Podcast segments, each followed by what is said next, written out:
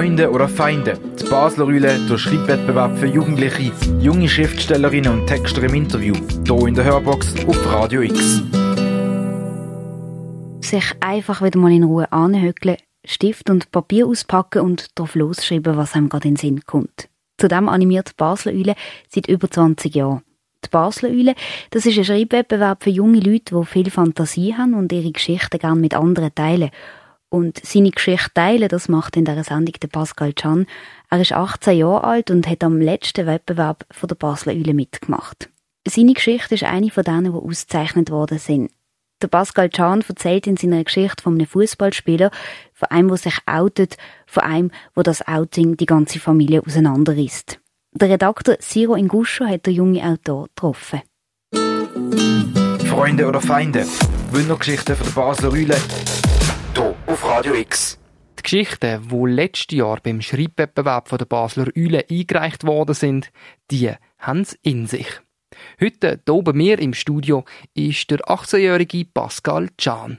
Er gehört zu den Gewinnern von diesem Schreibwettbewerb. Herzlich willkommen, Pascal, hier bei mir im Radio X-Studio. Gut, dann oben.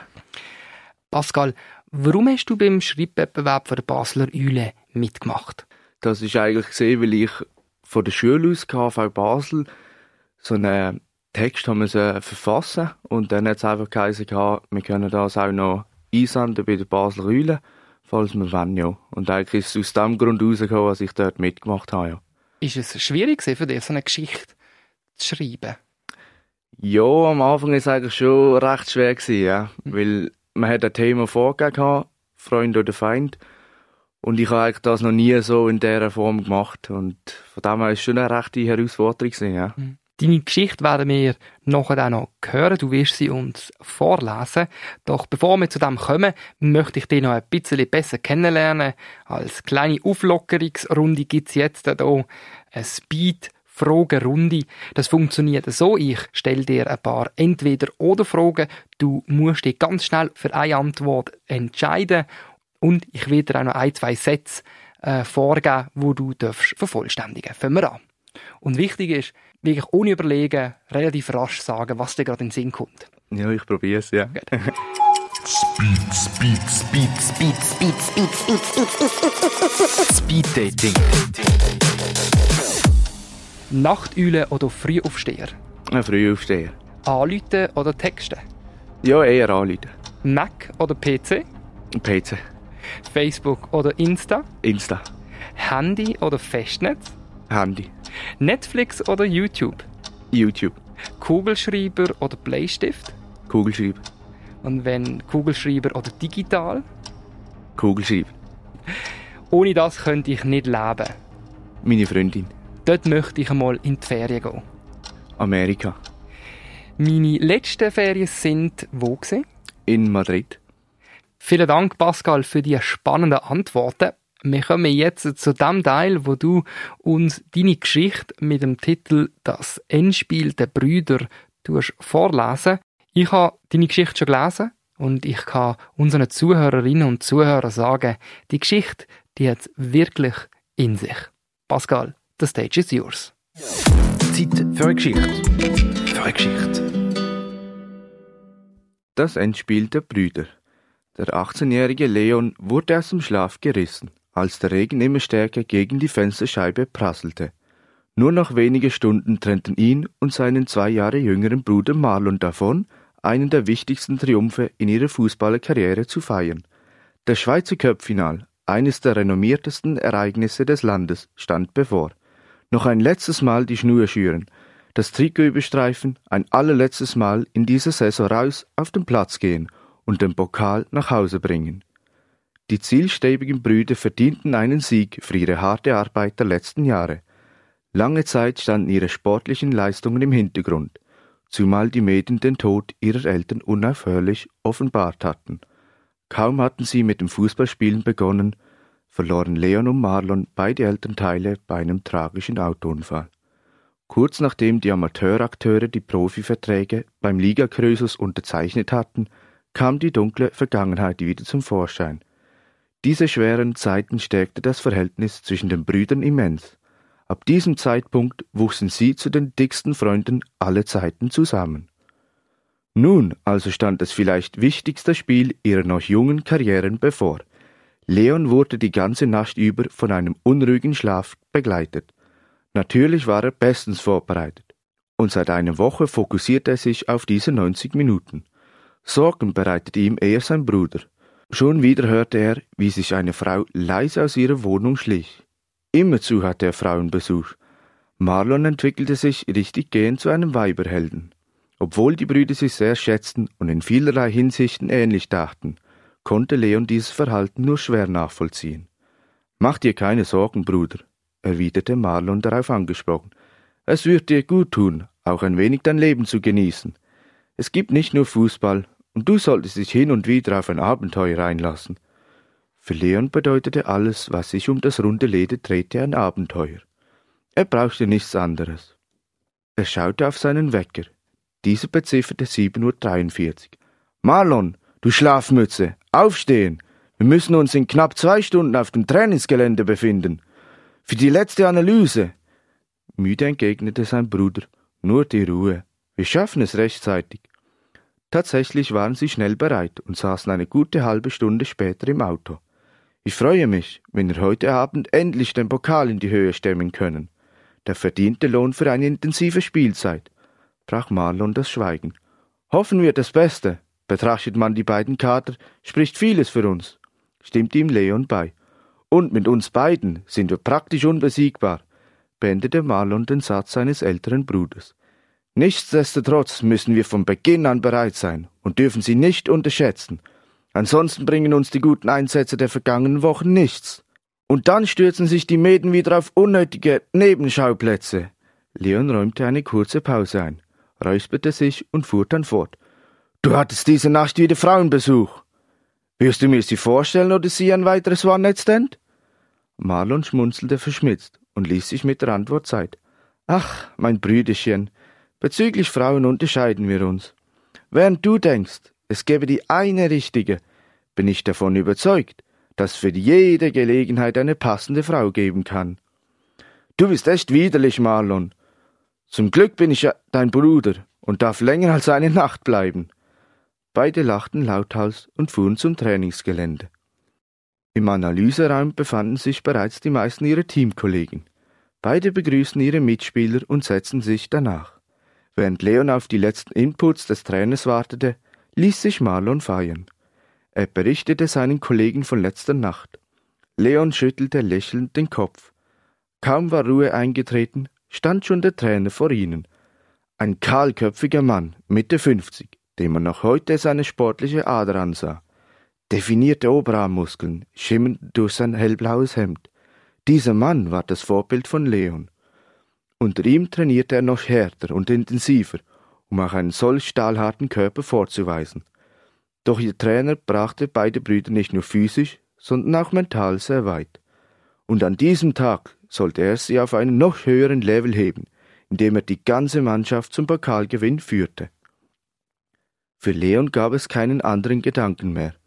Der Coach stimmte sie optimal auf das Spiel ein, und so begab sich das Team nach der Analyse in die Umkleidekabine. Marlon wirkte plötzlich nicht mehr so cool und abgebrüht wie noch vor ein paar Stunden. Doch dieses Bild war allen nur zu gut bekannt. Sobald ein Spiel unmittelbar bevorstand, begannen seine Nerven zu flattern. Diesmal war es jedoch anders, irgendwie noch extremer. Wer von euch Vollidioten hat meine Schienbeinschoner genommen? Ich frage nicht noch einmal. Ich hoffe schwer, niemand von euch wagt es, mir einen Streich zu spielen schrie er ohrenbetäubend durch die ganze Kabine. Sind Sie noch in der Tasche? Schau doch noch mal nach, erwiderte sein Kabinennachbar. Marlons Laune verfinsterte sich weiter. So, jetzt soll ich noch zu blöd sein, um meine Tasche auszuräumen? Hat sie deine Alte als Erinnerungsstück eingepackt? legte der Torwart nach. Lautes Gelächter breitete sich aus. Leon beruhigte das Geschehen, indem er seine Hand in die Trainingstasche von Marlon steckte. Hier sind Sie ja, du Casanova, schmunzelte Marlons Bruder. Genervt betonte er, so, und jetzt konzentriert dich lieber einmal auf das Spiel. Es, es tut mir leid, aber ich möchte auf keinen Fall, dass heute etwas schief geht. Zu hart haben wir dafür gearbeitet. Deswegen bin ich eben derart aus der Haut gefahren, gab der jüngere Bruder kleinlaut zu. Ruhe! Ihr verhaltet euch ja wie eine Horde Junioren. In wenigen Minuten beginnt das Einwärmen. Also reißt euch gefälligst zusammen und geht da raus, wie richtige Männer, polterte der Trainer, als er in die Kabine gestürmt kam. Augenblicklich änderte sich die Atmosphäre. Die Spannung war im ganzen Raum zu spüren. Jeder Spieler fokussierte sich, um ein letztes Mal in dieser Spielzeit die fußballverrückte Menge stolz zu machen. Als Einheit liefen sie aufs Spielfeld, begleitet von Fangesängen und Applaus. In Leon stiegen Anspannung und Vorfreude in gleichem Maße. Hungrig auf das Spiel wärmte es sich ein. Hey Marlon, heute zeigen wir den Mädchen, dass wir euch ohne unsere Eltern stark sind, motivierte Leon seinen jüngeren Bruder. Du sagst es, mein Großer, murmelte Marlon. Der Trainer schnauzte seine Spieler an. Worauf wartet ihr? An die Konditionsleiter mit euch! In diesem Augenblick trudelte der Gegner auf das Spielfeld ein. Schau doch diese Mädels an, die besiegen wir alle mal, strotzte Marlon vor Selbstvertrauen. Hey, Glatzkopf, wusste gar nicht, dass du Schwuchteln trainierst, witzelte der gegnerische Kapitän. In die Kabine mit euch, knurrte der Trainer. Kaum waren sie dort, fragte er empört. Was sollte denn diese Aussage? Will uns jemand etwas sagen? Marlon meldete sich zu Wort. Ruhe! Wir wollen spielen und nicht diskutieren. Der Schiedsrichter pfiff die beiden Mannschaften aus den Kabinen. Marlon, der Kapitän des Ligakrösuses, gab letzte Inputs an seine Mitspieler, bevor er sie auf den Platz führte.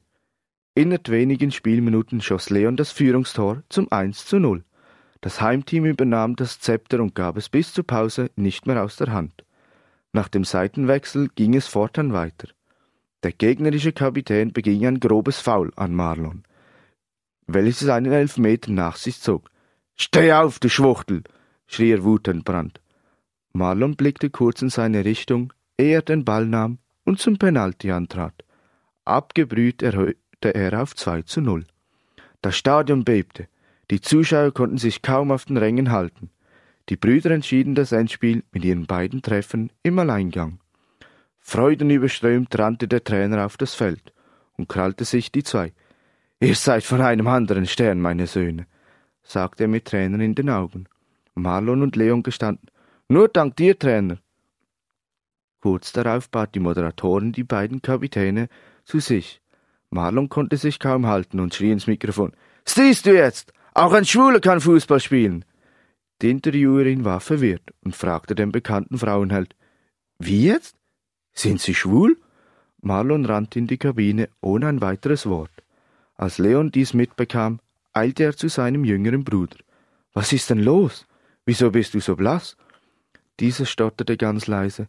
Ich, ich, ich wollte das nicht. Es, es ist mir so rausgerutscht. Leon fragte völlig verwirrt. Was hast du gesagt? Etwas über unsere Eltern? Nein, erwiderte Marlon. Es stimmt. Der Gegner hatte recht. Unser Trainer trainiert einen Schwulen. Empört schrie Leon.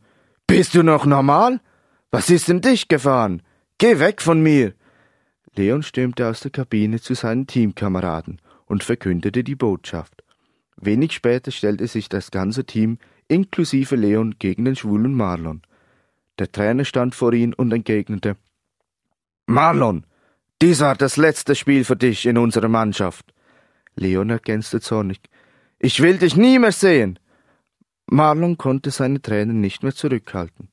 Schmerzlich stürmte er aus der Kabine, aus dem Stadion und in das erste Taxi, das er sah. Er wollte nur noch weg, nichts mehr hören und niemanden mehr sehen. Zu Hause holte sich eine Schlaftablette. Diese hatte er nicht mehr gebraucht, seit ihn die Mädchen mit der Geschichte über ihre Eltern in Ruhe ließen. Nun würde er wohl wieder des Öfteren von ihnen Gebrauch machen, dachte er sich, als der Schlaf ihn einholte. Marlon wachte auf, als draußen bereits die Sonne schien. Nach wenigen Sekunden wurde ihm bewusst, was am Vorabend passiert war. Ihm wurde übel. Leise lauschte er, ob Leon wohl zu Hause war. Das dumpfe Öffnen und Schließen von Schranktüren ertönte. Der junge Marlon nahm all seinen Mut zusammen und begab sich ins Zimmer seines Bruders. Auf dessen Bett lag ein Koffer, den Leon allmählich mit Klamotten bepackte. Was willst du hier? Habe ich mich nicht klar genug ausgedrückt? Ich will dich nie mehr sehen, brüllte Leon. Marlon entgegnete mit einem Wispen. Ich wollte das alles nicht. Das musst du mir glauben. Dieser Kapitän hat mich so wütend gemacht. Da ist es mir rausgerutscht. Früher oder später hättet ihr es sowieso gemerkt. Dies Versteckspiel, diese Frauen, die ich zum Schein hereingebracht habe, das bin ich nicht, und das will ich auch nicht mehr sein. Und weißt du, worauf ich keine Lust mehr habe? tobte Leon. Weißt du's? Darauf, dass dich die Medien wieder nur auf eine doofe Schwuchtelgeschichte stürzen. Hast du mal die Zeitungen gelesen? Alle reden von dir und deinem Outing. Das Spiel interessiert niemanden mehr. Du nimmst nie Rücksicht auf irgendjemanden. Jetzt habe ich auch kein Verständnis mehr für dich. Leon verriegelte seinen Koffer, schmiss seinem jüngeren Bruder die Schlüssel vor die Füße und schritt zur Tür hinaus. Marlon traute seinen Augen nicht. Sein Bruder, die einzige Bezugsperson, die er noch hatte, verabschiedete sich in diesem Augenblick aus seinem Leben. Marlon wusste nicht, wie lange er noch in Leons Zimmer stand. Es fühlte sich wie Jahre an. Irgendwann trugen ihn seine Beine zurück zu seinem Bett, und er legte sich hin. Nie mehr wollte er aufstehen, einfach nur hier bleiben. Marlon hatte jegliches Zeitgefühl verloren. Irgendwann läutete sein Handy. Müde griff er danach. Ich weiß nicht, ob ich dir all das eines Tages vergeben kann. Du hast alles aufs Spiel gesetzt mit deinem Outing. Ich brauche jetzt Zeit, um über alles nachzudenken. Ich bitte dich, mich nicht anzurufen. Leon beendete das kurze Telefonat und in Marlons Ohren ertönte das Piepen.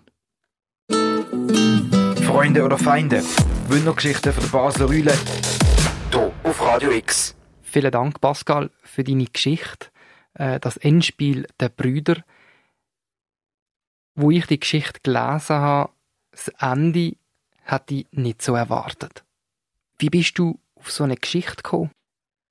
Ja, das ist eigentlich weil ich selber ja Fußball spiele und auch ähm, im Fernsehen oder im Stadion halt Fußballmatch verfolge und auch was darüber geschrieben wird.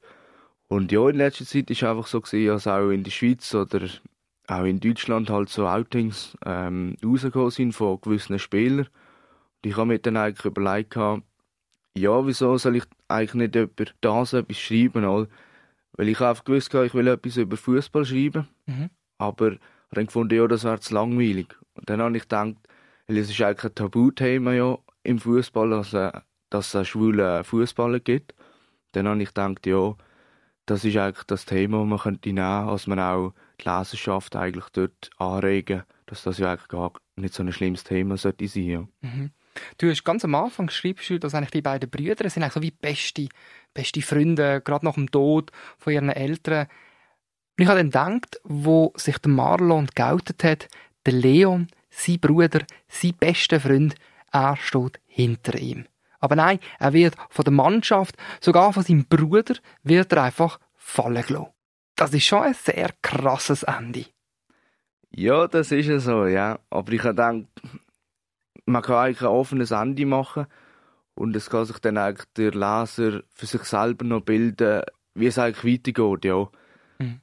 Das schaffst du dann auch äh, in deiner Geschichte. Ganz am Schluss telefonieren ja die beiden Brüder miteinander und der Leon sagt dann, er braucht noch, er braucht noch Zeit. Das heißt, ich als Leser habe eigentlich wirklich die Hoffnung, dass sich der Bruder, äh, dass sich der Leon wieder zum Marlon hinbewegen tut und eigentlich ihn tut unterstützen. Ist es die erste Text, den du so verfasst hast, oder bist du schon ein Schreiberling, der öfters Geschichten geschrieben hat?